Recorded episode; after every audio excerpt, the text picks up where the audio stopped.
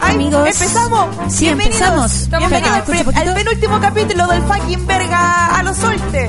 Oye, Oye, eh, eh, ah, mismo no me Oh, escucho oh. nada. Yo sí me escucho Estábamos pelando los zorrones de Malasia. No escucho nada. y Ahí, tenemos... ahí, no, eh, no, no. No, es que no, no funciona. Ya, bueno, mientras ustedes arreglan su... eh, ¿Es- ¿Me escucho, Maca? Sí, yo te escucho, Paula. No, es que esta verga de... Es que está desconectado. A ver. A ver, espérate. Hay una verga desconectada. Si hay una verga desconectada, conéctenla ahora, por favor, Señor Jesús. Oye, Viva Chile, mierda. Señor Jesús, ver, ah, no, usted, los No, jueves no, no, no, es que primera, es que en un jueves, los jueves la gente no manda audio, ¿no es cierto? Los jueves, los jueves. No, Sí, oye, sí espérate. manda. ¿Pueden, ¿Pueden subirme los volúmenes desde la otra mesa? A ver si... Ahora sí, ahora sí. Ahí estamos. Ahí estaba. Ahora sí. Todo de nuevo, todo de nuevo, todo de nuevo. No, no, no. Párenme su aplauso.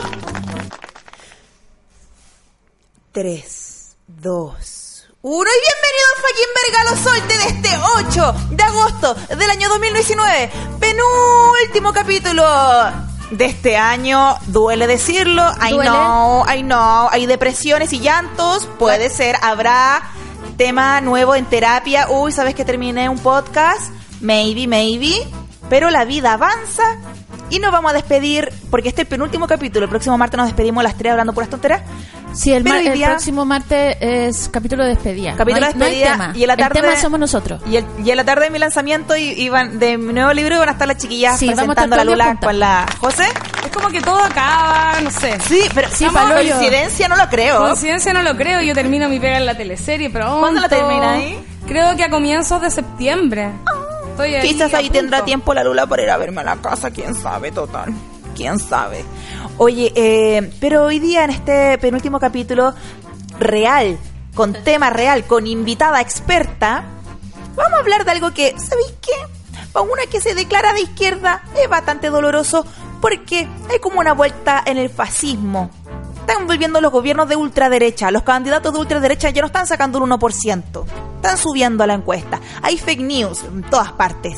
Entonces vamos a hablar de los nacionalismos, de estos retornos, del retorno de estos gobiernos de derecha, con una politóloga. Nos acompaña Rocío Cepeda. ¡Un aplauso! Hola, Oye, Rocío. Y, y Rocío nos conoce de, de ¿Te escuchas? chiquitita. ¿Te escuchas? A ver. Habla aquí en el micrófono. Ahí sí. Sí, Ah, yo te bien. escucho. Ahí sí. Oye, para los Eh, que nos escuchan y no saben y no pueden googlear porque están lavando la losa, por ejemplo, eh, la, polito- la politología, corrígeme si me equivoco, Rocío, pero es el estudio de los poderes. El estudio del poder. Del poder, Poder ah, ya, es uno del, solo. de- ah, del poder eh, en, la, en los conjuntos sociales, ¿verdad? No solo necesariamente eh, a gran escala, No, sino también en, eh, en eh, espacios más íntimos, privados o pequeños. De hecho, yo a mis alumnos siempre le pongo el ejemplo. Habla un poquito más cerca, por favor. Cuando tú decides ir a comprar el, el copete para un carrete, ¿a dónde vas? A la botillería. A tu raja, a A la, Trachén. a la botillería. ¿Qué botillería? A la más cerca. A la más cerca, ¿cierto? Líquidos. Eso es una decisión de poder. ¿Por qué elegiste la más cerca, no elegiste la más barata? ¿Por qué no elegiste la que te, que te queda más lejos, pero quizás estaba cerca al carrete?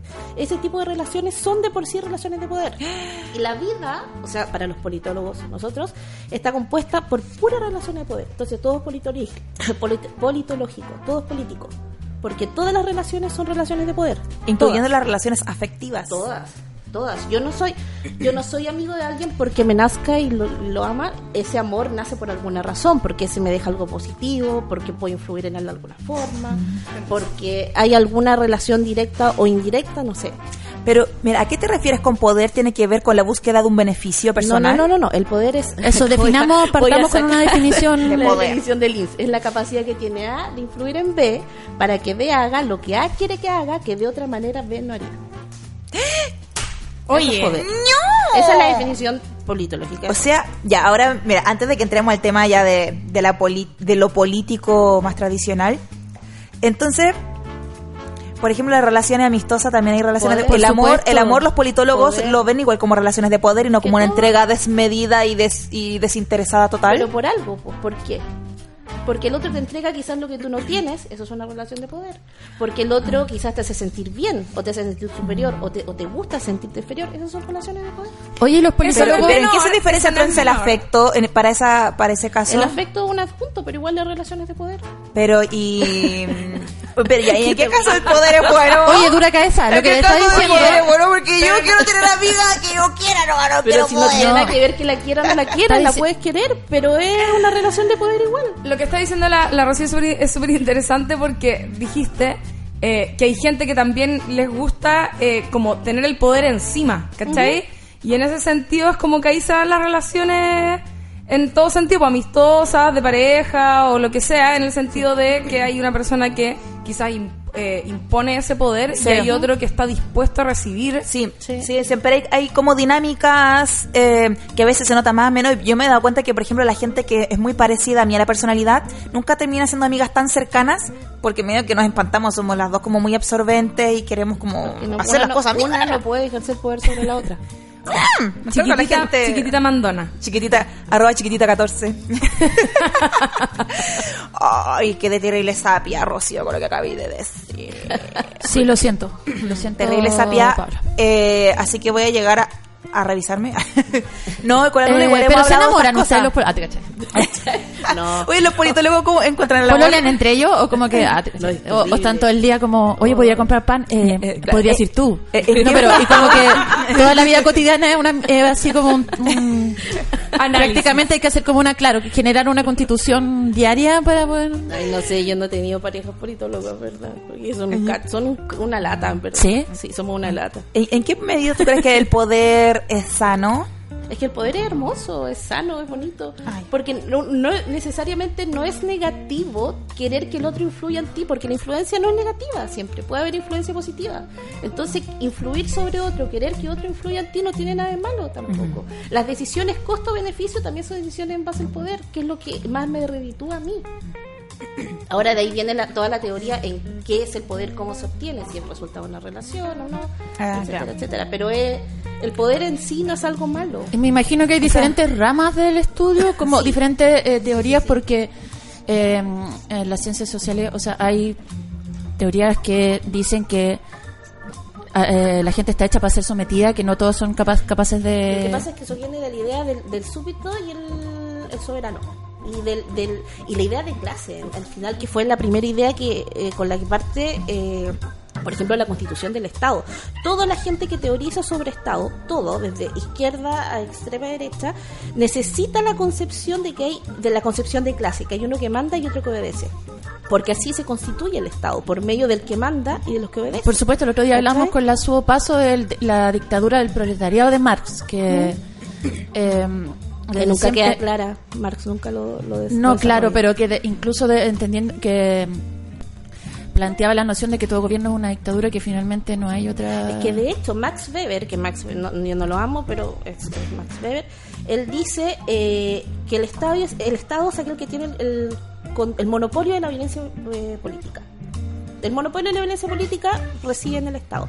Y para que eso exista, es necesario que exista un opresor y un oprimido.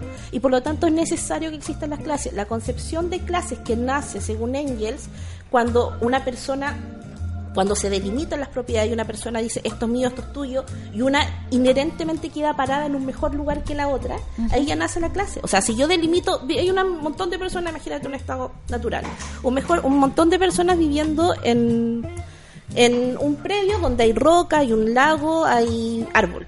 Y justo hay uno parado debajo del árbol, otro parado en la roca y otro parado en el río. Y ya, esto es mío, dice el que está debajo del árbol se queda con la producción agrícola. Esto es mío, dice que está en el río, se queda con el agua. Y el que está en las rocas es pobre, pues. ¿Cachai? Y ahí nace la concepción de clase, entre el opresor y el oprimido. Sí, ¿Podrías repetir la definición que diste de Estado sobre el monopolio de, una- De la violencia política. monopolio de la violencia política? Max Weber. Pero eso es. La, la- la politología se centra en eso, en el estudio del poder, básicamente. Ajá. Y como las relaciones humanas son todas políticas. Y esta, por ejemplo, tú antes de dedicarte a la politología eh, estudiaste ciencia- historia, ciencias No, sociales, ciencias políticas. ciencias políticas. Estudié ciencia política, hice un magíster en seguridad y defensa y después hice un doctorado en ciencia política. En seguridad y política. defensa. Sí, anduve arriba de tanques, disparé bazooka. ¿Eh? Me estoy weando. Uy, estoy unos leopardos. resguardando Eh. mucho respeto por esta persona que lado mío. Sí, no, no le echan la choria. pues.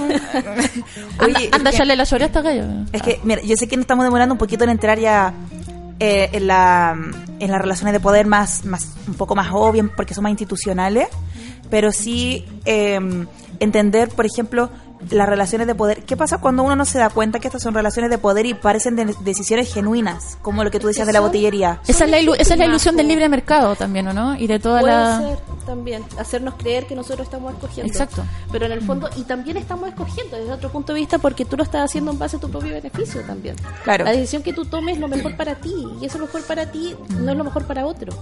Y ahí ya tienes una relación de poder. ¿Cachai? Oye, yo, eh, a partir de lo que yo hago en, en mi vida eh, aparte, eh, estuve viendo una serie que se llama Years and Years, que no sé si la han visto. Todavía no, pero Oye, ¿es de HBO? ¿Dónde eh, está? es de la BBC en conjunto con HBO. Puta, les recomiendo por favor verla. Una miniserie, son seis capítulos.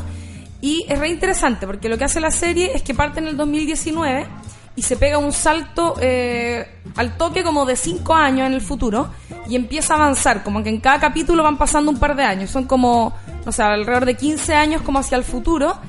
eh, en el que empiezan a ocurrir una cantidad de, de- sucesos como que empiezan a desestabilizar el mundo como lo conocemos, que es muy realista. Es como algo que podría empezar a pasar ahora o quizás ya está pasando. De hecho, en cinco años hacia el futuro eh, parte con la reelección de Trump. ¿Cachai? Hay una especie de, de mujer Trump en Inglaterra que eventualmente también sale electa, que es como una... eh, ¿Cómo se llama? Marie Le Pen. ¿Cómo se llama?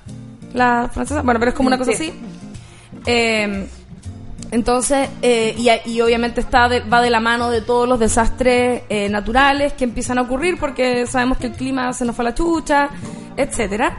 Eh, y es terrorífico cómo, cómo uno empieza a ver estos pequeños eh, momentos como hitos eh, que empiezan a, como a, derribar todo lo que conocemos por nuestra seguridad, ¿no es cierto? El clima, que insisto, es algo no menor, pero se hace mucho hincapié en cómo se empiezan a, a volver populares estos personajes estilo Trump. ¿Cachai? Cómo, y, lo, y lo dice de manera muy explícita en algún momento en la serie, que es como... eh, están estos payasos y estos monstruos que no nos damos cuenta hasta que los tenemos encima, ¿cachai? Y que los vamos eligiendo y que la agua pareciera ser cíclica y es como que se nos olvida después de un rato que estos buenos pueden ser un peligro. Yo me acuerdo cuando salió Trump, era como ridículo pensar Sí. que salió Trump, ¿cachai? Yo no lo sorry, yo no, no lo encontré. Yo sabía, de hecho, está el tweet ahí. Yo dije, escribí: Trump va a salir, Trump va a ser presidente. Era, era por el curso que estaba tomando la política estadounidense, era, era la decisión que se veía que iba a pasar. O sea, al lado de Hillary iba a ganar seguro. Claro, Era- pero iba a ganar seguro. Lo que pasa es que para nosotros es ridículo, porque nosotros quizás no.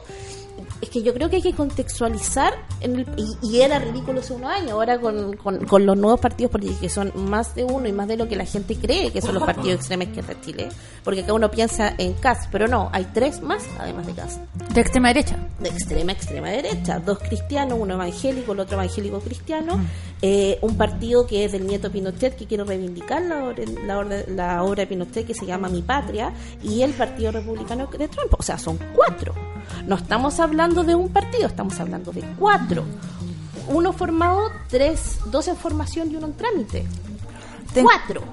Y para nosotros hace, hace cinco años atrás, el 2017, dos años atrás, era como, pero ¿cómo eligen a este ridículo? Pero ahora De hecho, lo que estaba pasando, yo me imaginaba que era como, están apareciendo más eh, partidos de izquierda, ya que la nueva mayoría finalmente no terminó siendo tan de izquierda como uno hubiese esperado, entonces salía como eh, dentro del Frente Amplio habían muchos, se formaron muchos partidos y movimientos, pero en verdad para la derecha también empezó a radicalizarse.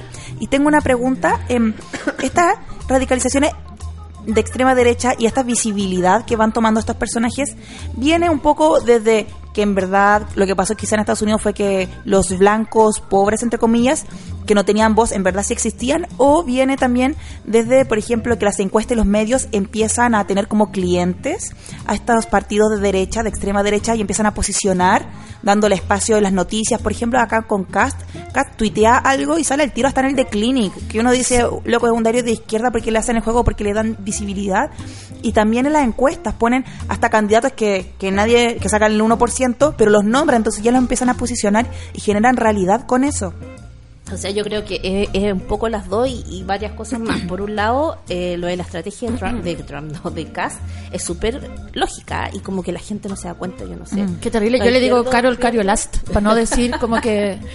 Para no- aprovechar de posicionar para a Carol Cariola. a alguien de la izquierda para hacerle contrapeso, ¿cachai? No, no digo Cas, le digo Carol Cariolast. Pero este, este tipo lo que hace es, dice una barbaridad máxima por las redes sociales, que uno dice, ¿cómo dice esto? Y a raíz de eso, a él lo llaman de los medios, lo llevan a la tele, y el tipo que hace cuando está en los medios baja, desriga- Sí, desradicaliza el discurso. Sí.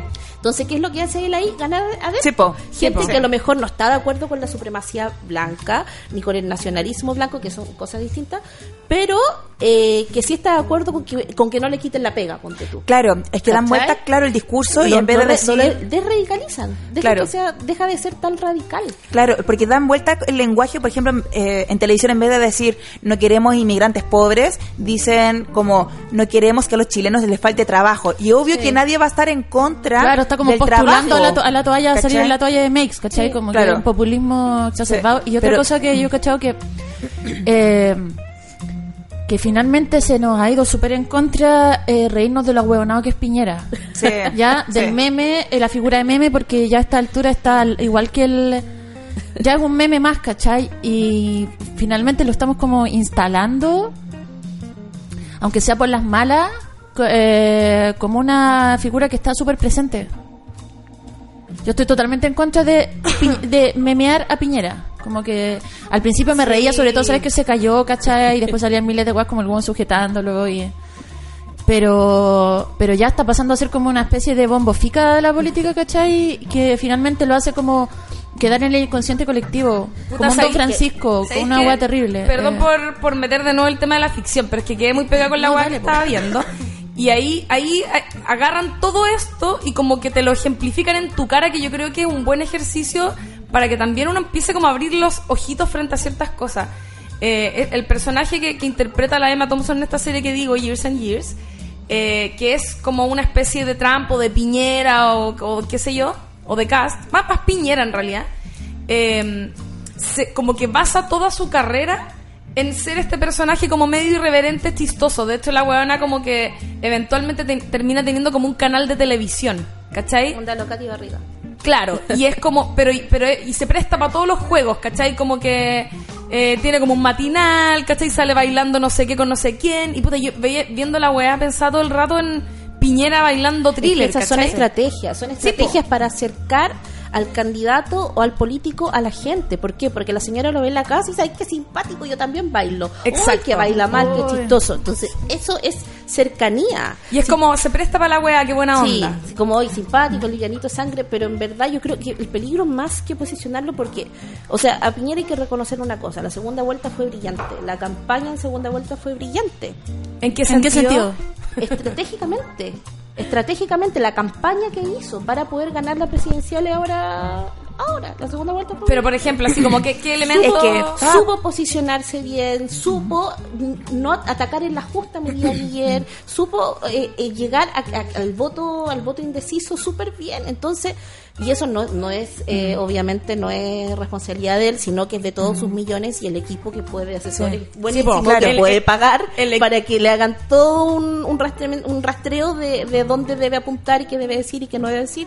¿Cachai? Y de hecho él tiene, yo para la, para la teleserie que, en la que trabajo yo ahora, que se trata de un candidato presidencial, eh, entrevistamos a algunos jefes de campaña, como que nos juntamos con la Goich, ponte tú, ¿cachai? Como que hubo así una investigación eh, con gente que se había candidateado.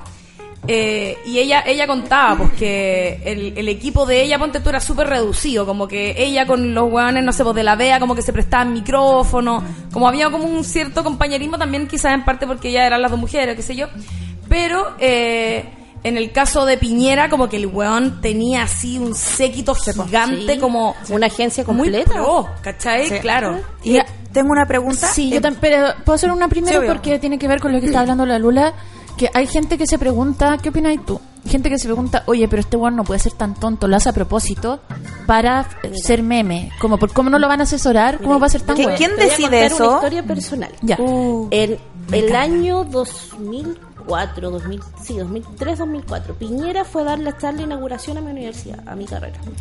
Y estaba él y fue un desastre. O sea, el tipo confundió, dijo el libro El fin de la historia de Fujimori.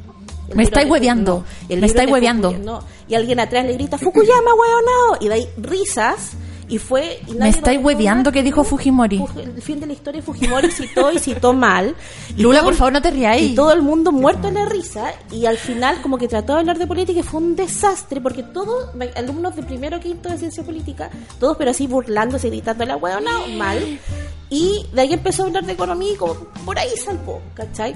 Yo creo que él tiene problemas de memoria y como que confunde cosas y trata y habla sobre temas que en el fondo no conoce. Y esos, e- esos errores que, él comete, yo creo que son sinceros. O sea, no es como, Pero- como que lo haga para el show, porque yo lo he visto. Él- O sea, estaba en un, en algo Fujimori, académico, pues, weón, el fin de la cerrado, que no estaba grabado ni siquiera de ninguna Claro. forma y igual y, y no fue solo eso ese fue el grosero ese fue el cuando alguien le gritó como, como para la wea. hueonado. sí así le Oye, pero, pero además estoy pensando en, eh, claro, no todos le juegan a favor en el fondo. Estoy pensando esta weá que escribió como en un libro, en, en una weá como En muy en Alemania. Alemania, como Deutschland über alles, no sé.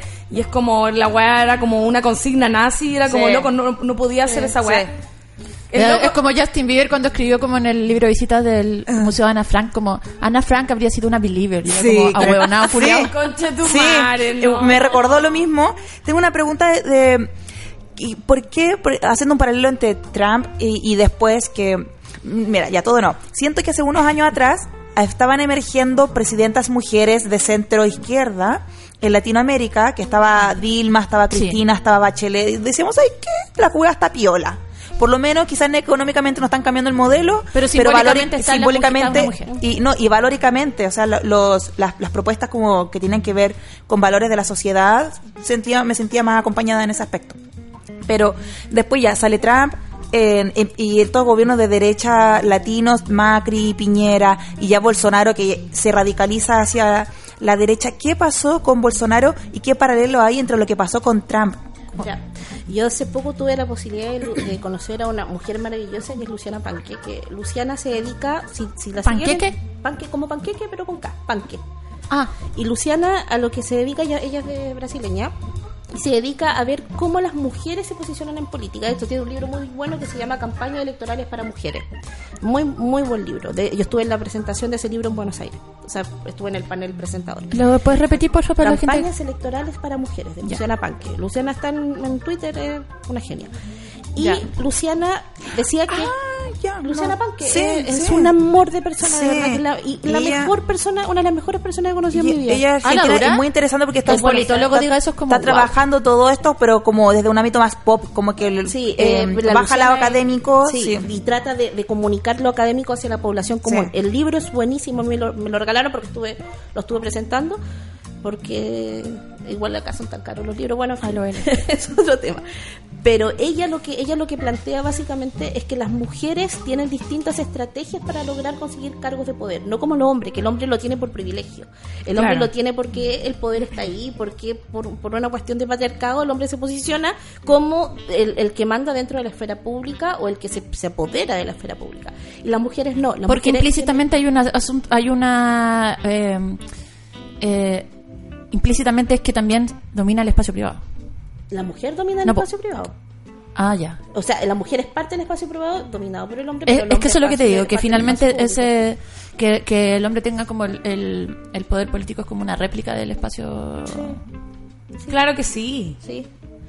Pero la, la cosa es que esta, esta, esta señora increíble dice que en el caso, por ejemplo, Michelle Bachelet fueron muchos factores. Fue, por un lado, eh, la figura materna, por otro lado, fue eh, el hecho de que ella tuviera mucho conocimiento. Entonces, no es solamente el, el fenómeno de mujeres, yo creo que responde a, un momento histórico que se está viviendo por una parte y por otro a, a que salieron buenas mujeres quizás nomás, ¿cachai? A la coincidencia de, porque para la mujer hacer una campaña electoral ya es un poco más complicado que un hombre, porque la se acuerdan que para la primera eh, elección Piñera Bachelet, la primera cuando cuando Michelle salió presidenta, en, en uno de los de los ah, de la franja, la Michelle salía hablando en cinco o seis idiomas. Sí.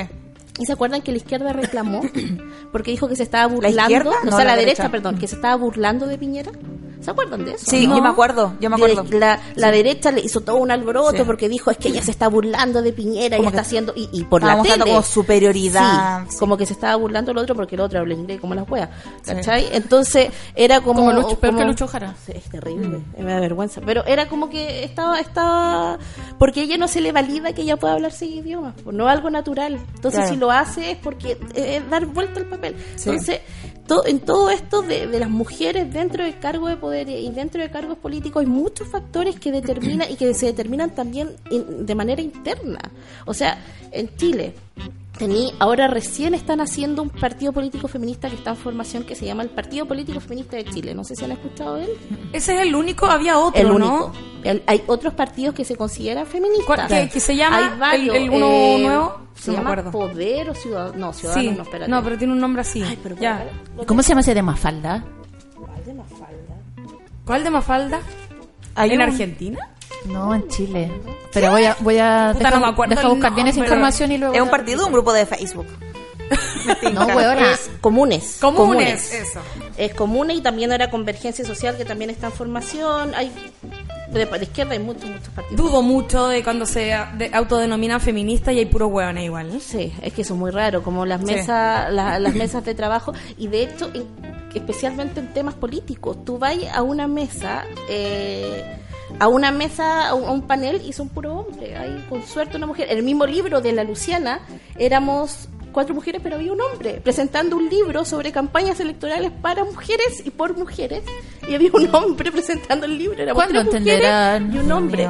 Entonces era, era como, y, y yo le pregunté a la editora, de- que era mi amiga, le dije, pero ¿por qué tú te metiste un hombre? O sea, está bien, pero el libro es un libro, de, de- de- es un libro femi- feminista. ¿Qué hace él acá? Buena onda, me cae súper bien, pero ¿qué hace? él? Dijo, no, es que la editorial me pidió un hombre. ¿Cachai? Fuck. Oh, ganas Entonces- de matar gente ya. Sí, po. Entonces tú decís, ni siquiera en los espacios que son propios dentro de Sí. la política podemos estar.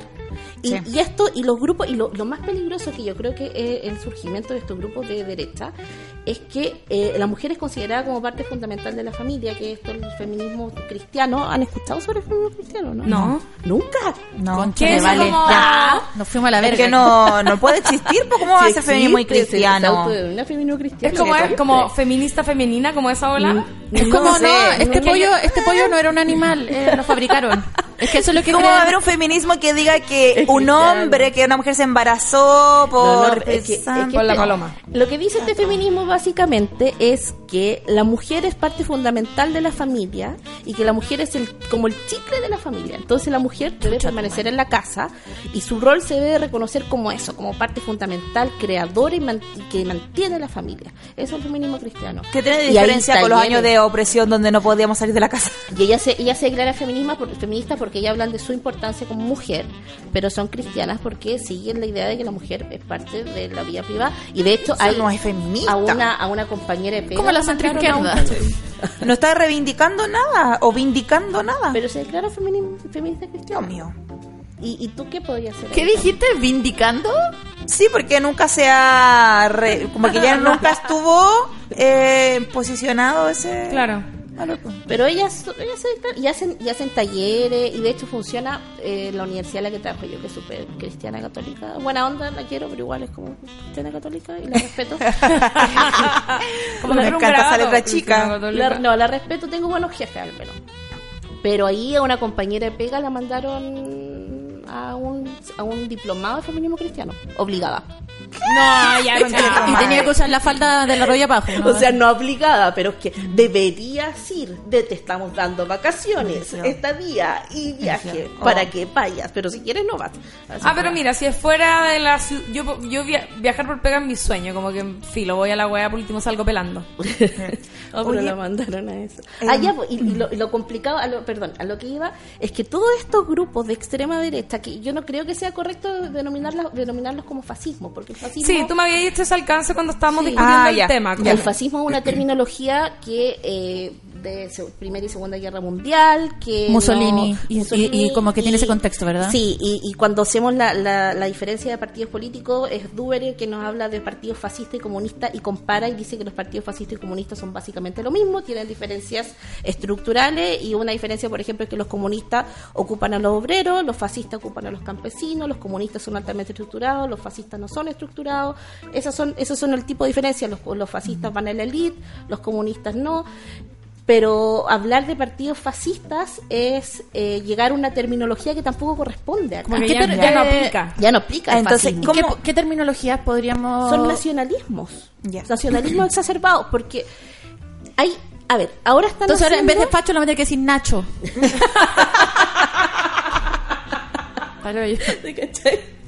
Somos todos unos terribles Ignacio, weón. No, pero eh, eh, eh, piensa que eh, todos estos partidos que son nacionalistas, que, que usan el patriotismo, porque hay que definir lo que es nacionalismo de patriotismo. Ya, el patriotismo es cuando se realzan los emblemas patrios. La bandera, el, la Cóndor. hueadita, el cóndor con el huemul, eh, no sé, pues el himno nacional. Esos son emblemas patrios cuando se realza y se siente orgullo por los emblemas patrios. Ahí estamos hablando de patriotismo. Todos podemos ser patriotas. No tiene nada malo que alguien sea patriota. Es como decir, amo mi tierra, amo lo que mi tierra representa. Muy como de estos videos de, de la dictadura, como el, el guaso arriba Sí, caballo. una Lo de wea ese chauvinismo era bastante... patriota. ¿Cachai?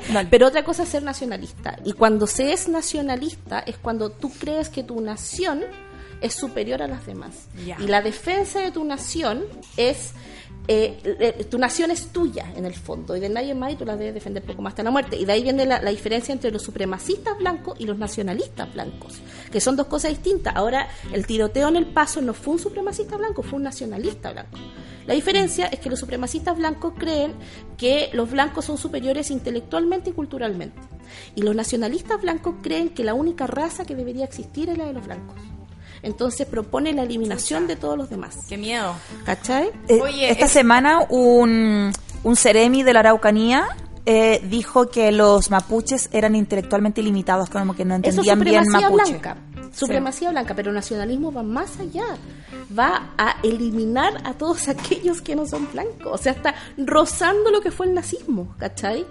Claro. Está rozando el nazismo. Entonces tú decís, lo peligroso de esto no es solamente que salgan, porque todo el mundo tiene derecho a hablar y a hablar weas. Ya todo el mundo habla weas todo el día, perdón si me están escuchando mi alumna, pero yo también digo grabar. Oye, si te Uno- están escuchando porque me escribió un par de personas como, ay, sí, la Rocío era mi profe y te aman. Sí, me aman. Continúa. Me aman. pero... eh, Ejerce poder sobre ellos. Sí, ellos saben. De hecho, en la primera clase le hago, le hago un ejercicio de poder para que vean que yo ejerzo poder sobre ellos, porque yo les pongo las notas. Claro. Dale. Pero, eh, me perdí.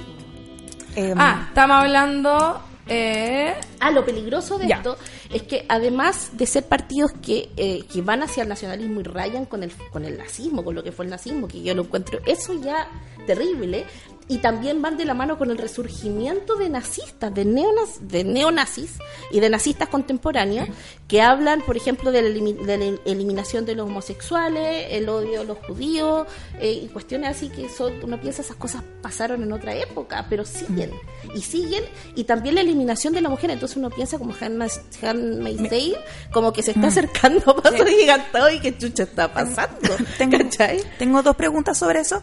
¿Cómo se relaciona un nacionalismo con, por ejemplo, la opresión de grupos homosexuales? ¿Qué tiene que ver eso?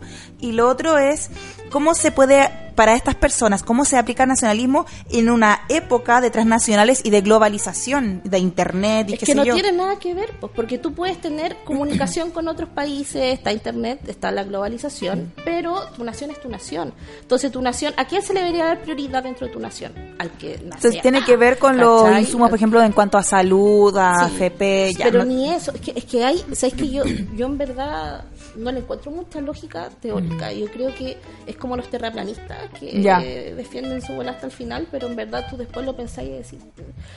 No hay en ninguna parte que el, donde el nacionalismo vaya en contra de lo LGTBIQ más. En ninguna. Mm, Desde la teoría. Del Claro. nazismo sí. El nazismo Pero- sí porque, pero, pero, los nacionalistas tienden a ser gente que eh, por alguna razón algunos de ellos creen en Dios. Entonces, desde la concepción cristiana, ahí sí prohi- prohibimos todo esto que ellos no- denominan antinatural. Entonces por ahí va, eh, pero no es necesario que los nacionalistas sean anti. O sea, de hecho en otros países no están así, po, ¿cachai? O sea, estoy pensando, no sé, los ingleses, ponte tú, que a lo mejor también tienen una wea mega facha y pueden ser súper racistas y todo, pero quizás eso ya lo tienen más o menos integrado. Yo- pero Porque por- claro, se salieron del Bretix como que querían ellos como dejar de participar en comunidad. Pero una hueá más de raza que de sexo. En los nacionalismos. Claro. Cuando hablamos de nacionalismo y supremacías, eh, hablamos más de raza que de sexo. Oye, yo creo que lo, lo que la Paula preguntaba un poco era como por qué siempre el- ese nacionalismo exacerbado está ligado un poco a un conservadurismo extremo Claro. que raya en la intolerancia. Por el cristianismo. Por el cristianismo.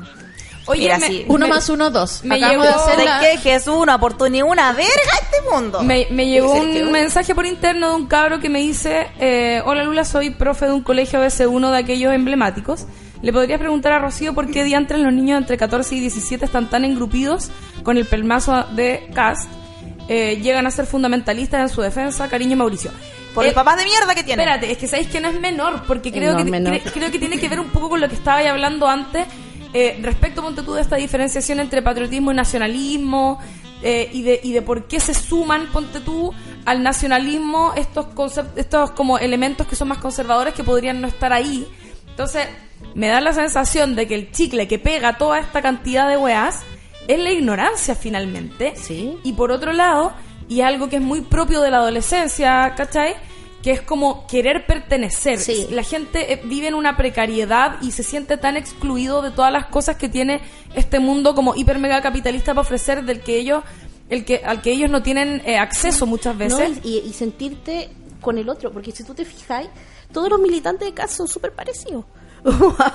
eh, físicamente que, Físicamente to- que son todos su hijo. Ah.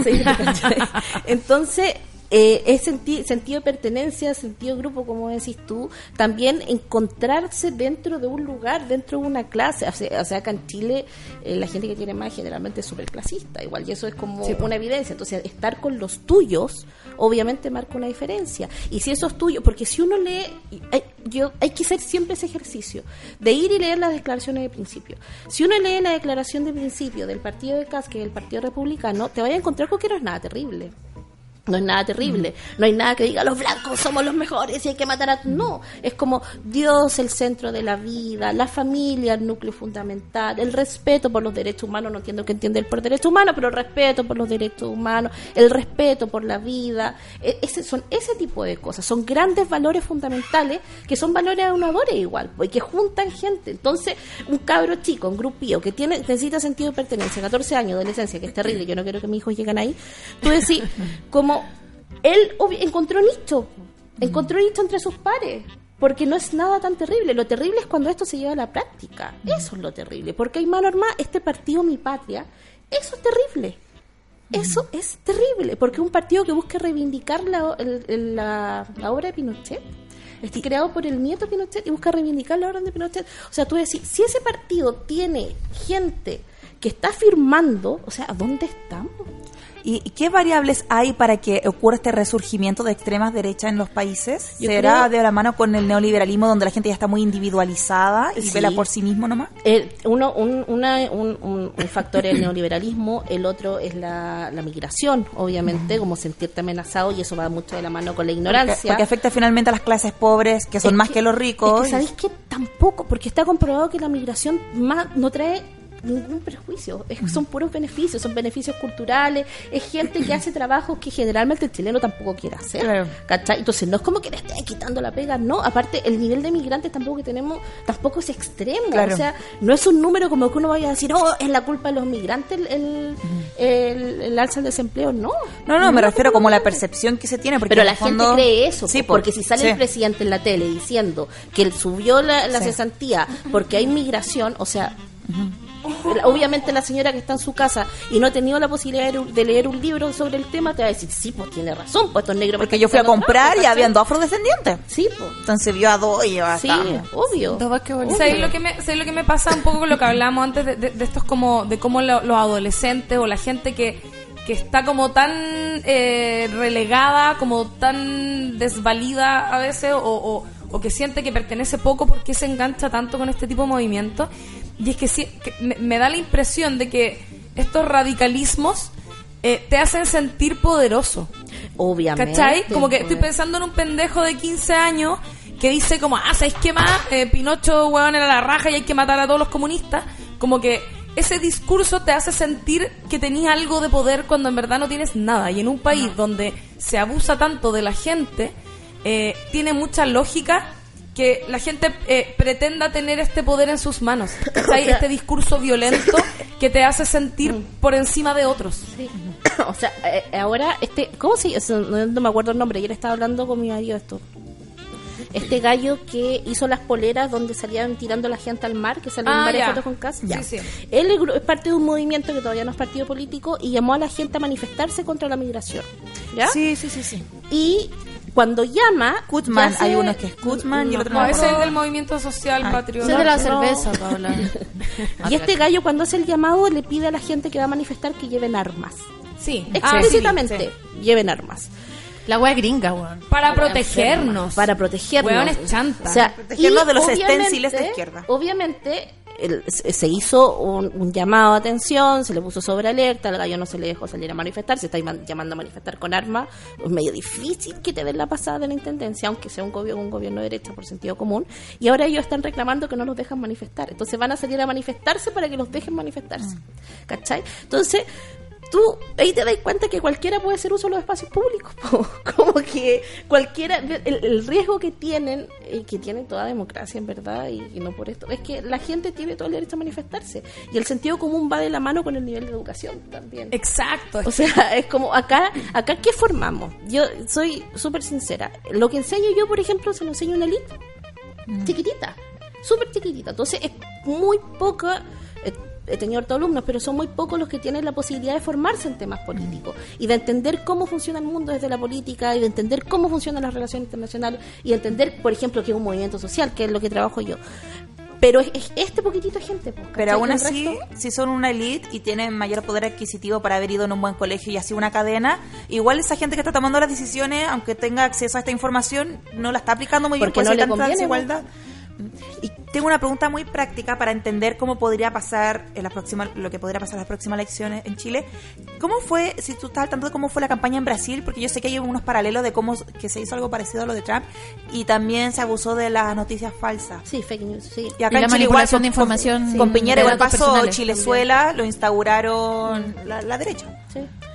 Eh, y en Brasil lo, lo, lo que lo que hablaba Luciana, Luciana estaba de muerte porque obviamente ya como mujer politóloga que se dedica a esto es como ¿qué está pasando? Fue un fenómeno súper curioso porque por un país que tiene 40% de población afrodescendiente que gane un candidato que, que obviamente gente eh, Morena votó por él, siendo que él está en contra, en contra de, de ellos mismos, es una cuestión como bien rara. Yo creo que en Brasil se vio, eh, fue producto, la, salida de, de Bolsonaro, fue producto de la crisis política interna que está viviendo Brasil, desde, desde mi humilde eh, opinión. Brasil, eh, eh, Lula, Dilma, el presidente que sale, que sale después electo directamente, que fue el que le hizo la cama a Dilma, que los, los problemas por corrupción, después es- ahora se está sabiendo también, no sé qué habrá terminado eso, que en verdad lo de Lula fue un montaje para que no se tirara porque Lula le podía ganar a, a Bolsonaro, entonces en el fondo lo mantuvieron ahí. Y yo creo que fue más eso, como la gente llega un momento en el que se cansa también y castiga.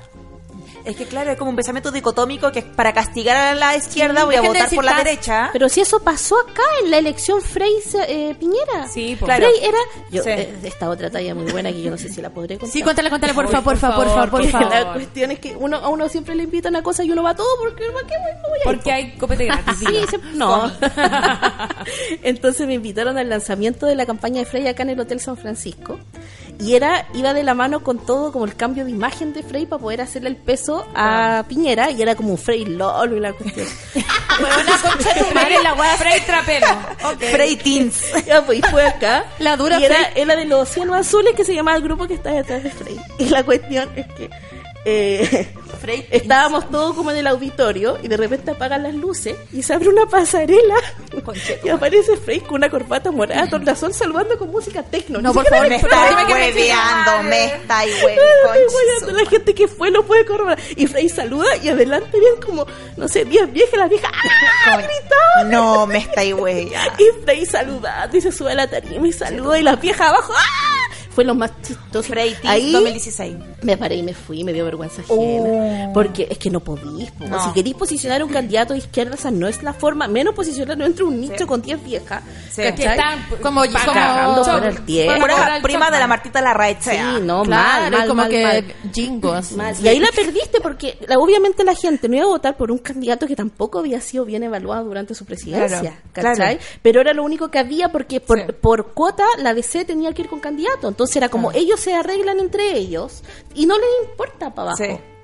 Sí. No les importa, po. Y ahora la qué? DC no existe prácticamente No. O porque sea, está la votando DC reformas de la derecha. Es que la DC originariamente, la DC internacionalmente la democracia cristiana es un partido de derecha. Claro. En Chile no sé qué pasó que es de izquierda. Y de hecho de la DC nace Progresismo por el Progreso, que es de derecha. Que son la gente Y esos de son, derecha, son como de derecha. planceta, sí. Progresismo por el progreso. Progresismo por el Progreso, que son gente de derecha de la DC, que no estuvo de acuerdo con cómo la llevó la campaña y todo, todo y que, y que por- con más que se estaban acercando al comunismo. Entonces ellos se salen y se forman, forman este partido. Pero la derecha internacionalmente, la democracia cristiana, a la que ellos responden también, que la democracia cristiana internacional es de derecha, no es de izquierda. Oye, y Rocío, ¿por qué? ¿Qué ocurre con este fenómeno donde la gente vota por el candidato que abiertamente habla en contra de ese grupo? Por ejemplo, yo me acuerdo que cuando estaba ganando Trump, eh, cuando las elecciones en directo, cuando se mostraba quién ganaba en cada estado, había una mujer latina que entrevistaron como yo voy por Trump, habla, era latina en Miami, voy por Trump porque la seguridad está muy mala y es como, pero señora, eh, eh, eh, Trump no la quiere a usted, quiere que usted se muera, ¿cachai? ¿Cómo- ¿Qué pasa con esa autoestima también de gente que vota por su opresor directo y que abiertamente da esos discursos? Yo creo que eso tendré, te lo puedo responder un sociólogo, un psicólogo mejor que yo, pero es yo creo el sentido de querer pertenecer Ya. también. Sí, Querer como ser el parte de este grupo de poder. Exacto, es como un, es como un auto, es como un odio a, a- a A lo que uno, lo que uno es, pues. claro. claro. Es lo que uno es, sí, Te verdad. te Con un hablan psicólogo tan mal, también, porque es tiene que ver con la autoestima. Te hablan tan mal de ti mismo que te termináis convenciendo de que está ahí Oye, mal. y eso es un fenómeno. Hay caleta de gente que se cambia el apellido acá en Sí. Chile. Hay hay gente, hay políticos de derecha que se el mismo el, este el que fue el, el que fue preso por la FIFA, ¿cómo se llama? El pelado este, el ¿Jaue? su primer apellido no Jaue por el de la ¿Cuál es? mamá. ¿Me estoy guayando? No, Ah, la dura. Y hay- A ver, por- cambios de, no- de de apellido. ¿en qué hay, un, hay un diputado de la UDI que también se cambió el primer apellido, era un apellido mapuche y el güey lo puso. El, el, el periodista este también. Que- Cañulev. También como Sí, que- encanta. Kanye West. Kanye West. O sea- Kanye West. Y es porque acá también los derechos y la población indígena ha sido tan tan mirada en menos que la gente no siente que si se identifica con aquel que es pobre o, o aquel que es mirado de mala forma, ella es como una, un terrible nacer y es también va de la mano con lo que es Chile, con las pocas oportunidades que hay. Chanta. que hay A mí me pasa, no quiero pelar a nadie, pero eh, hay caleta gente que se pone como apellido, como que tiene mi apellido González, que es como el apellido más típico, o Pérez, y se ponen como el guion. el Sí, guion el y, le, guion. le- y le agregan, o, o como que siempre dejando en claro que soy Pérez Tabukovic, o como Sí, soy... weón. Sí, el- la, la gente que tiene los dos Pérez apellidos en, en Facebook era la gente que tenía el segundo apellido bonito. Sí. La- internacional, por Sí, ejemplo. Sí, Cruz porque nadie- Pérez sí. Banen. Sí. Pe- Francisco. Pérez Banen se llama Francisco Pérez, pues. Sí. Puta Y él la se wea. pone Pérez Banen. Qué patético, Pero weón. se llama Francisco Weón Pérez. chanta, la wea chanta, ¿Cachai? weón. Que me da raya, de Chanta verdad. Sé que Francisco Pérez se te acabó la fiesta, weón. Elis Pérez, weón. ¿Qué, ¿Qué weá, ven. Es que eso, ¿qué tiene? Es eso. Como que tiene que tiene llevar un apellido común. Porque no te da estatus. Y porque en Chile el estatus es una cuestión súper importante. ¿Cachai? Pertenecer a ese, pe- esa pequeña elite, pertenecer a los mejores. Es es súper, es para la gente algo súper como significativo. Es verdad, ¿sabes qué? Ya uno dice, como, ¿por qué hacen eso? Pero eh, tenéis toda la razón, o sea, el, el apellido extranjero en Chile es más valorado que la chucha. No tenía idea de dónde vienen esos parientes. Puede ser un weón, no sé, de Croacia que haya sido ultra pobre, no sé, da lo mismo. Eh, y siempre de hecho lo dicen, es como mi apellido en ese país es como el Pérez de la weá. Pero Ay, uno no, sabe eso. a la gente. Entonces es como, acá se valida mucho, pues, ¿cachai? Obviamente depende de- del tipo de apellido extranjero. A lo mejor un apellido Es no- como no deletrear el apellido es como está ahí a otro nivel. Sí. Como ya, siquiera no sé cómo se pronuncia. con Yo a, veces, yo a veces empiezo como G-O-N-S. Puro wear. Me encanta empezar a deletrear mi apellido. Ay, weona, es terrible, no lo soporto. Esa gente como... Eh, sí, no como que... O le dice a, lo- a los hijos, ponte tú... Ya comete los tallarines, pues si tú tenías ascendencia italiana. Como, Sí, es como... ¡Huevón! ¿Qué chucha? Comete los piñones, cabrón culiado. Eres terrible mapuche. Oye, Rocío, em, ¿qué hay de los metadatos eh, y de la forma en que se hacen las campañas actualmente? Data. En Chile no está muy avanzado. Hay varias escuelas que están trabajando con Big Data para saber cuál es la intención de voto y hacia dónde va, pero es que también tenéis que considerar que en Chile la gente que ocupa eh, las redes sociales también es una, una porción pequeña y una elite que, y actualmente una elite que ni siquiera está votando mucho. Sirve para darte una, una visión más o menos de hacia dónde va, que están diciendo los medios, que está diciendo la gente en las redes sociales, pero hay, hay una gran cantidad de votos que la señora en la casa que ve las noticias y que se quede con lo que le dice la, se queda con lo que le dice la vecina. Entonces, eh, actualmente yo creo que están como súper bien encaminados, es una buena herramienta, pero eh, queda mucho para que como que nuestra sociedad realmente sean datos súper confiables, creo yo. Y también tengo otra duda muy práctica, porque a propósito de que las encuestas finalmente terminan posicionando porque trabajan con clientes y más... Todas las encuestas en Chile son como las Eh, sí, po, porque en Estados Unidos todas las encuestas daban por ganadoras a Hillary, salvo una eh, que decía que iba a ganar Trump, que iba a ganar Trump y todos como, ah, qué wea estos hueones. Eh, y en verdad no, le, no les importó que en ese momento casi que los trolearan, sino que después se volvió una marca súper confiable porque fue la, la única eh, encuesta que vaticinó el resultado final.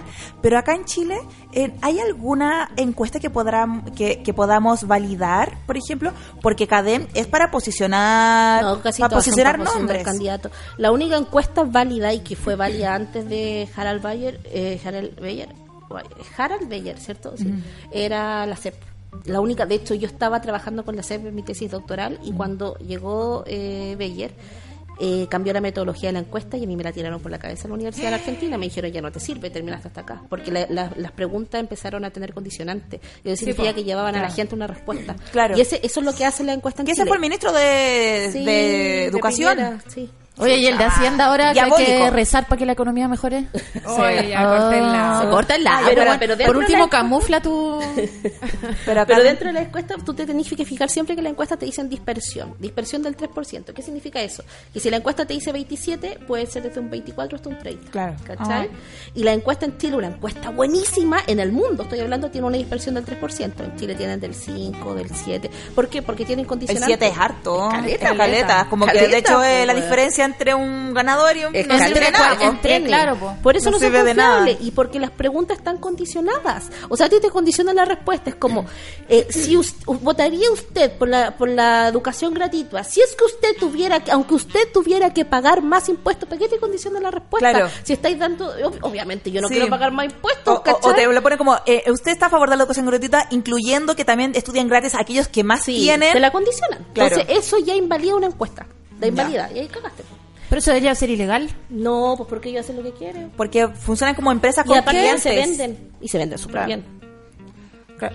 Entonces ahí también está que como los poderes están todos en manos de gente de derecha, esas cuentas las validan después el diario, donde salen y posicionan Y- nombres. Y así se crea realidad también. Ya yo me voy a ir a una Sí, cantina después de este programa. Se crea realidad porque la gente Olvidar. que hace conoce, pues, ¿cachai? No, no- no se han dado cuenta que las encuestas, si- las encuestas siempre toman nivel de conocimiento y los ponen como si fuesen candidatos bien valorados, pero no, es la gente lo conoce o no lo conoce. Al candidato que más conoce está, está siempre arriba, al que menos conoce está abajo. Entonces la, la forma de posicionarlo, o sea, ¿cómo se posiciona el candidato eso? ¿Cómo se posicionó Michelle Bachelet, por ejemplo? Michelle Bachelet tuvo un gran posicionamiento que fue cuando salió arriba de un tanque saludando.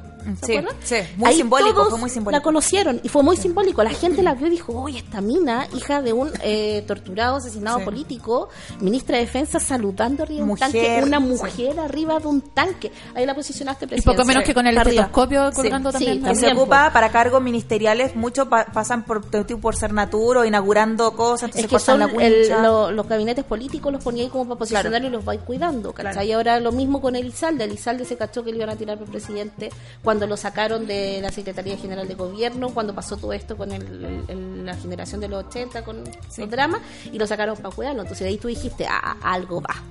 O sea, si lo están sacando para no exponerlo a un, a una- a un problema político, porque para algo va. Y lo más probable es que Elizalde eh, sea nombrado candidato, o, Y- ah, pre- precandidato.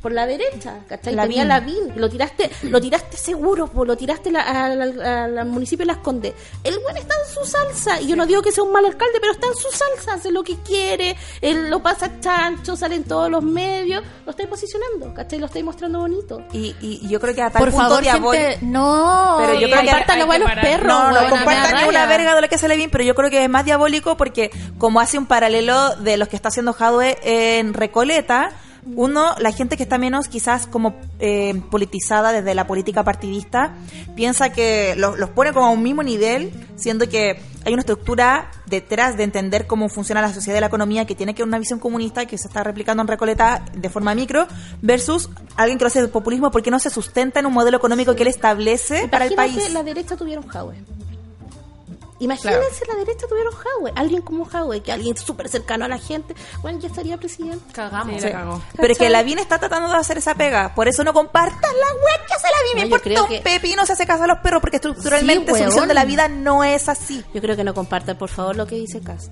Porque compartir Tampoco. lo que dice Cas es Carol ahorrarle plata, es ahorrarle Carol plata en medios, ¿cachai? Porque él, por eso lo llaman a la tele y a los diarios y él está ahorrándose una cantidad Sí. de dinero increíble, Sí. promoción. Hay que ignorarlo. Hay Y que sabéis que ignorarlo, y es peligroso no porque la más. elección Ya, pasada oye, una sacó- experta está diciendo que lo ignoren, Sí. por favor, basta. Sí, ¿qué más quiere? Terminamos. Caché que este último capítulo ¿Sabes con invitada de la acabó Lo la- Solte. el Aló Solte se ¿Sabes que se acabó por esta weá? Porque si sigue sacando a la derecha este programa ya no tiene sentido. No, y porque hay gente que- en la casa encerrada. Ay, no puedo creer que me cae bien Lavín. Weón, no digan eso, por favor. Si alguna vez quisieron a Lalo Solte, si les importa en algo. O sea, que se le importa la vida. Mira, yo creo que él como persona, yo tengo varios amigos de derecha, lo digo, y te puede caer bien, ¿cachai? Como persona. Pero de allá a confiar en él para un cargo y para manejar un país completo, yo creo que eso ya Y como... porque no gobierna solo, o sea, la forma de vida, la mirada de la vida que tiene la derecha no nos hace más felices. Oye, Dios. chiquilla, en virtud del tiempo, tenemos unos audios que igual deberíamos escuchar, aunque no sea día de audios. Ya. No si hay audios. Chiquillas, ¿por qué se van? ¿Por qué nos dejan? Ya cortaron en una hora el programa, ya es mucho. Oye, el tema de hoy me vuela la cabeza. Estoy justo leyendo un libro de mm, La desigualdad mata, de Goran Tirbu, o algo así. Y al final, siempre va a haber desigualdad, ¿o no? Aquí, ¿qué tiene que ver el poder? Tiene que ver mucho, pero ¿cómo lograr el bien común para todos? Con el buen manejo del poder. Existe el bien No común. Puedo responder a la amiga, amiga, el bien común no Todo tiene que ver con todo. puta. Bueno, las amo, necesito que vuelvan, no se vayan, por favor. ¿Qué, qué, qué podemos decir así? El no existe el común. No existe, es imposible. Siempre es que, por la, por las diferencias, es, es- mira, si Angels, que fue el, el, el amigo de Max, el, el mejor amigo, el, el, el mejor amigo que era el mejor El amigo. Bueno, Angels y Angels te decía, esta separación, como nace la clase, es como se constituye la sociedad. La sociedad se constituye con las diferencias de clase. Así se constituye. Entonces, siempre va a haber una diferencia. Porque siempre neces- necesitamos un oprimido un opresor, a menos que estemos en una, anarquía. Y que estemos en una anarquía donde cada uno es autosustentable, donde no necesitamos un opresor. que ahí podemos hablar de que el Estado no es necesario. Pero mientras exista Estado, va a existir siempre lucha de clase y va a existir siempre clase social y van a existir siempre el oprimido y el opresor, de alguna u otra forma. ¿Qué, qué ha funcionado con anarquía? Por ejemplo, los, No. los pueblos indígenas no, no No. funcionan tampoco No. con Es Es que anarquía. no, no, no, no, los pueblos indígenas tienen otra como visión Sí. y, no se puede hablar de estado de anarquía No, como no. s- No, solo solo en relación a la integración Mm. a eh, nuestro sociedad. No, La no, no, me anarquía, imagino antes de que llegara Cristóbal Mira. Colón, me, me refiero si ha habido sociedades que... Mm, Es que la sociedad siempre se organiza jerárquicamente, Mm, ¿cachai? Pero hay, por ejemplo, comunidades que existen actualmente que funcionan bajo un sistema anárquico, donde ellos producen y no tienen contacto con el resto tampoco. Ya. Entonces son, son comunidades súper abiertas, pero también súper cerradas. Como que te iba a preguntar dónde, dónde queda eso y es como me En imagino, me Ah. imagino una migración de hipster Sí. arruinando La- la cagó, arruinando toda la wea. Como de... Sí, mejor, dejémoslos piola. Te piola. preguntamos al final Como del unos, como, claro, como Antares del, de Liguria, sí. Pero de hecho, eh, eh, Bakunin, que, que es como el gran teórico anarquista, cuando escribe sobre Dios y el Estado, hace toda una crítica a los mismos intelectuales y a la misma gente de izquierda, porque les dice ustedes, cuando hablan de clase, ustedes mismos están dando la base para que se hable de diferencia social. ¿Cachai? O sea, ustedes defienden al, al trabajador, pero ustedes se ponen sobre el trabajador, porque ustedes son los encargados de defender a ese trabajador. Sí, pues, ¿Por qué el agencian trabajador la se voz de los defiende solo? trabajadores. ¿Por qué no se defiende solo, weón? ¿Por qué tenés que ir tú a decir, yo te voy a defender trabajador con el comunismo? No, po. Sí. Porque la anarquía va más allá de eso, va, va a eliminar toda todo aquello que puede ser opresor, incluido Dios. Bakunin dice, Dios no existe y si existiera habría que eliminarlo. Me Porque encanta. hay que eliminar todo aquello rico, que ah. puede oprimir Oye, a las weón, personas. sexy. Me, me acabo, de burlar. Puede eliminarte, lo- todo aquello que te oprime tiene que ser eliminado. ¿Quién dijo eso, perdón? Bakunin. Bak- Mijail Bakunin. Sí.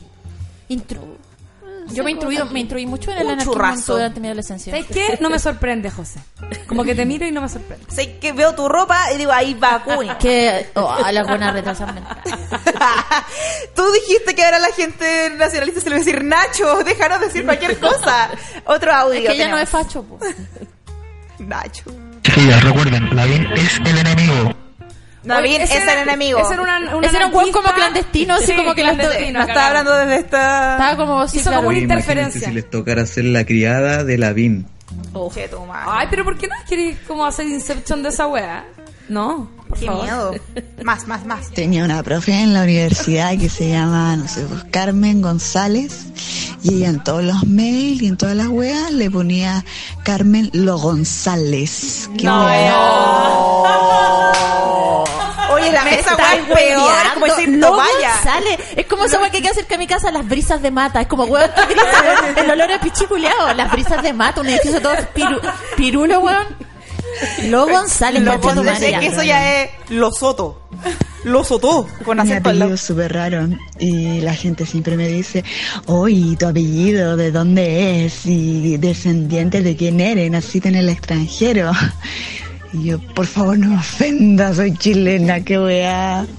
Pero tu familia de tan blanca, tan rubia. Eh, no, pues como del 1600, ponte tú, qué weá. Oye, la gente está hablando con tono raro, Sí. ¿es la idea? ¿Qué Yo no sé si de- de- no estoy hueveando, siento que se escucha todo medio distorsionado, me da No, miedo. Sí, yo creo que la macabra como que se arrancó el baño y grabó unos audios así para callado como... Oye, tenemos otro audio para, ir despidiéndonos, chiquillas, se nos acabó. Sí, sé que se nos acaba el tiempo. Se nos acabó. Oye, nos preguntan también tus redes eh, sociales. Tú tienes una cuenta de Twitter que habla de Tengo una política. cuenta de Twitter donde hablo de movimientos sociales porque yo me dedico a la teoría de los movimientos sociales, de los nuevos movimientos sociales. Y mi cuenta donde hablo de política y weá, pero que no está vetada por ninguna institución académica, es RCP Mahmoud. También tengo apellido raro, pero ¿Se pega cuánto? Mahmoud, M-A-J-M-U-D. No puedo creer que estamos deletreando. Oye, pero- M-A-J. M-U-D. Ay, qué lindo. ¿Y dónde eres tu familia? Oye, quiero alcanzar a, a preguntar una cosita muy chiquitita.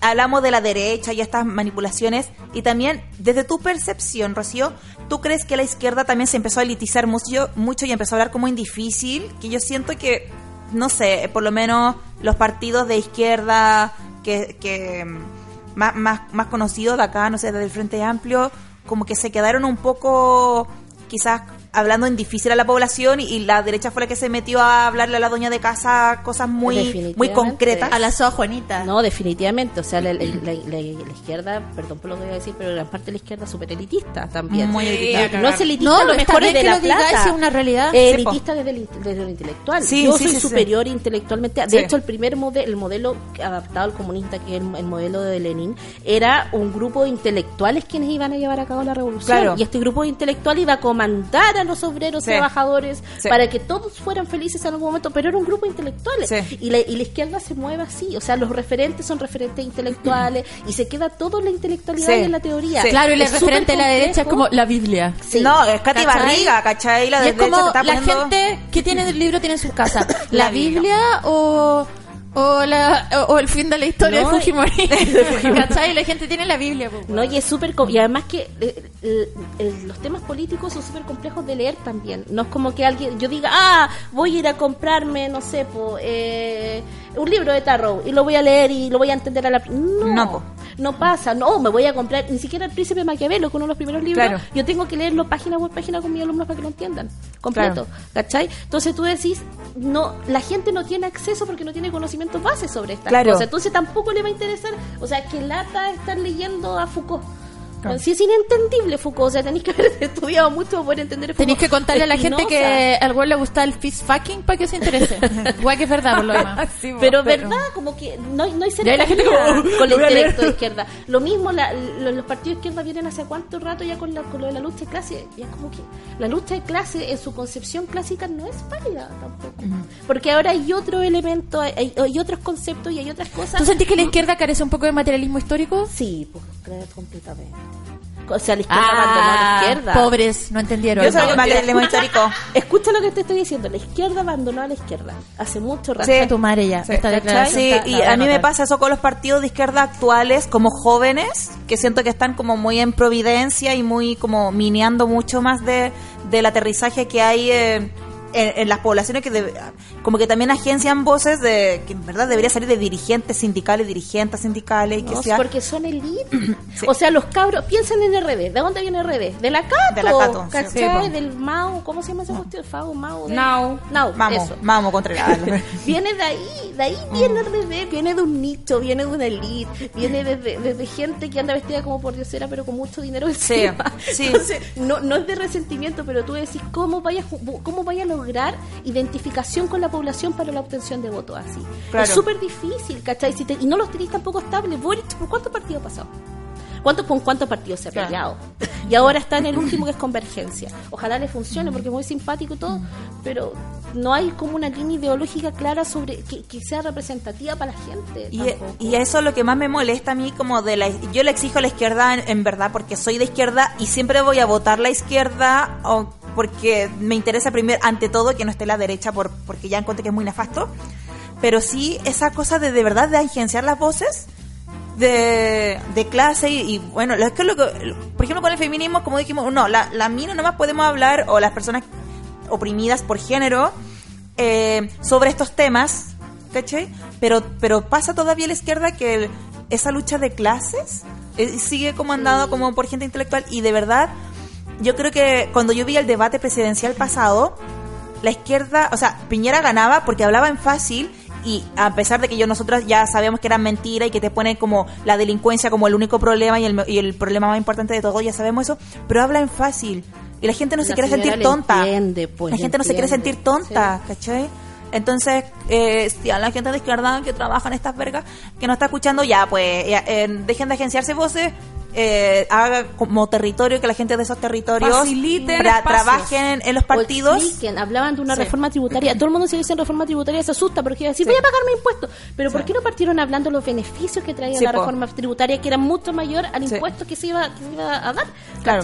Entonces, no saben comunicar, y yo creo Sí. que eso, eso es un problema de la izquierda en general. Sí. No sabe comunicar la idea. El gobierno de la Bachelet, el anterior, estaba haciendo cosas increíbles, pero nunca las comunicó bien. Sí. Nunca. Y fue siempre mi crítica constante. No están diciendo lo que tienen que decir. Sí. No están diciendo en el momento que tienen que decir las cosas. Porque los gobiernos de derecha sí son hábiles para decir las cosas en los momentos justos. Sí, o sea, tú no te das ni cuenta cuando dejaron una caga, po, porque Claro. viene otra, o porque lo dicen cuando la gente está feliz en un momento de euforia, te meten, te meten la mano por debajo, ¿cachai? Pero la izquierda no sabe, no sabe comunicar efectivamente a la población, porque están acostumbrados a funcionar en nichos intelectuales. Claro.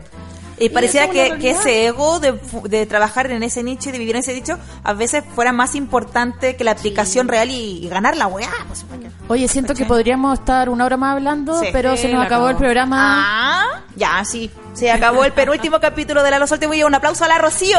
Muchas gracias Muchas por gracias venir. por venir. Por Gran, gran, gran capítulo. Nos vemos el martes sí. para nuestro un último living. capítulo. Sí, pues la, La, la Rocío Rocío. estuvo en unas elecciones que hicimos Sí. cuando hacíamos la Los en el living de la ahí, Casa de la Pau. ahí fue, Ahí comiendo pan con palta y toda la cuestión, cuando la Los Solte se grababa en el living de mi casa, como la lula, weona. Eh, muchas gracias a toda la gente que nos ha escuchado. Próximo martes, en este mismo horario, a las 12 del día, el último capítulo de la Solte, y después, el el próximo martes también, a las 7 de la tarde con las chiquillas. Vamos a estar en Casa O. eh, presentando mi nuevo libro Ciudad Satélite. Así que se viene un super martes emotivo. Super martes, un super martes del llanto. Y eh, de nuevo el aplauso para la Rocío. Gracias, Gracias gracias por por la izquierda invitarme. igual. Por favor no saquen a gente de derecha por No hablen favor. de CAS, porfa. Cariol Cariolas. Adiós